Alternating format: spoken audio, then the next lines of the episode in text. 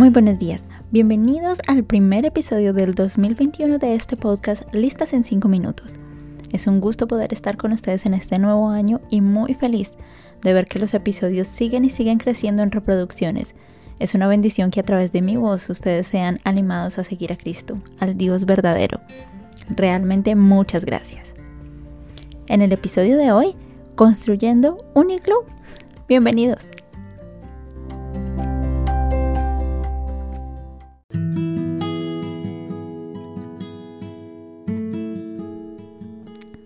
Como nunca lo pensé posible, mis host kids ni siquiera necesitaron ser persuadidos en lo más mínimo para poder salir este día. Por el contrario, sin problema alguno se ponían su indumentaria y en cuestión de minutos estaban listos para ir a jugar afuera. Esto fue especialmente sorprendente en el caso del chico mayor, quien era el más difícil y necesitaba un millón de razones para salir así fuera por una corta caminata. ¿La razón? Una nevada de al menos 5 horas en la que se acumuló una gran cantidad de nieve y por supuesto habría un mundo nuevo lleno de posibilidades de diversión. Hacer ángeles en la nieve, jugar guerra de nieve y, ¿por qué no?, construir un iglú. Este último era el proyecto que más entusiasmaba al mayor de mis host. Cada uno de los breaks que tenía, por pequeño que fuera, lo empleaba en ponerse sus guantes, traje de nieve e ir a apilar montones de nieve para construir un iglú. Esa mañana particularmente trabajó muy duro y fue bastante sencillo convencer a los vecinos de que se unieran a su causa. De a poco vi cómo luego de tener un gran montón de nieve apilada empezó a abrir un hueco de tal manera que se podía meter en él. Aunque estaba agotado, seguía buscando instrumentos con los que pudiese escarbar y dar forma al interior de su recién construido iglú. Debo reconocer que era bastante impresionante que él hubiese logrado esto prácticamente sin ayuda. Fue un día bastante ocupado y no me preocupé mucho porque sabía que iba a estar lo suficientemente cansado como para ir a dormir sin dar tanta batalla a los padres. Sin embargo, al final del día me sorprendí al ver en su rostro un cierto signo de tristeza y decepción. ¿La razón? Pronto la encontré al asomarme a la ventana y darme cuenta que el iglú, o el fuerte que le había tomado todo el día construir, se había derribado mientras forcejeaban con el vecino en medio de una guerra de nieve. La decepción fue tal que el juego se dio por terminado y volvió cansado y triste a casa, dándose cuenta con gran frustración que su esfuerzo de todo el día había sido en vano. Al ver todo lo que había ocurrido, no pude evitar pensar que al fin y al cabo era una casa de hielo, hecha con montones de frágil nieve y que tarde o temprano iba a terminar derribada, fuera por un exceso de fuerza o por el cambio de las condiciones climáticas. Por supuesto, él es apenas un niño y el hecho de haber perdido todo su esfuerzo del día fue demasiado decepcionante para él.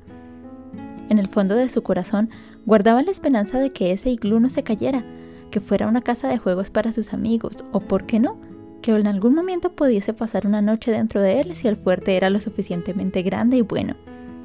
En el fondo, pensaba tal vez que si se esforzaba lo suficiente, su fuerte desafiaría las leyes de la gravedad o de la termodinámica, aunque ni siquiera sepa de qué se tratan esas leyes. Pero con tristeza, se dio cuenta que sus esfuerzos no sirvieron de mucho y así terminó un día, donde hubo alegría por el proyecto, pero decepción por el resultado final. Me fue inevitable pensar en que así tan efímera como esa casa de nieve, son nuestras posesiones en esta tierra. Nos esforzamos tanto, día a día, enfocamos toda nuestra energía y el tiempo construyendo nuestros proyectos de hielo Emocionados, llegamos a pensar que si acumulamos suficiente, tal vez seremos recordados un poco más, que nuestras generaciones o nuestros amigos nos agradecerán lo que hemos hecho. Pero la muerte es inevitable, y el vacío que envuelve con ella también. Sin importar lo mucho o poco que hayamos acumulado, nos lleva solos, y nada hay que podamos hacer para solucionarlo. Así que muchos llegan a pensar que precisamente porque la vida es efímera es que debemos desperdiciar entonces nuestros bienes y por el contrario entregarnos a todos los placeres posibles para así haber aprovechado el paso por la tierra. Pero nada más lejano de la realidad. Nos olvidamos que, así como dice Hebreos 9:27, cada persona está destinada a morir una sola vez y después vendrá el juicio. Ante esta realidad, la pregunta entonces es ¿qué es lo que sí vamos a llevar? ¿Qué es eso que será juzgado? La respuesta nuevamente la encontramos en la palabra de Dios. Apocalipsis 20:12 ya lo dice claramente. A los muertos se les juzgó de acuerdo a las cosas que habían hecho. Del mismo modo que no juzgamos a nuestros niños por las casas de nieve que hagan o lo habilidosos que sean en el arte o en las ciencias, pues esto pasará al olvido, sino por su obediencia y trato con otros, esa precisamente es la misma vara, la misma regla que usará el Señor con nosotros. Por mucho que nos cueste aceptarlo, Él no se va a sentir impresionado por lo mucho que hayamos acumulado, y dolorosamente, ni siquiera por los títulos educativos que a veces nos cuestan tantos años de sacrificio y trabajo acumular. Nuestro nivel de obediencia y amor al prójimo serán vistos a todas luces en aquel día.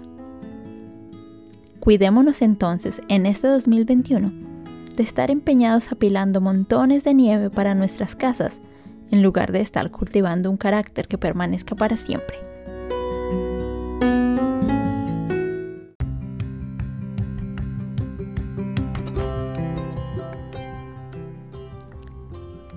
Queridos, este ha sido el episodio del día de hoy. Muchas gracias por escucharme, gracias por tomarse el tiempo. Espero que les haya gustado este episodio.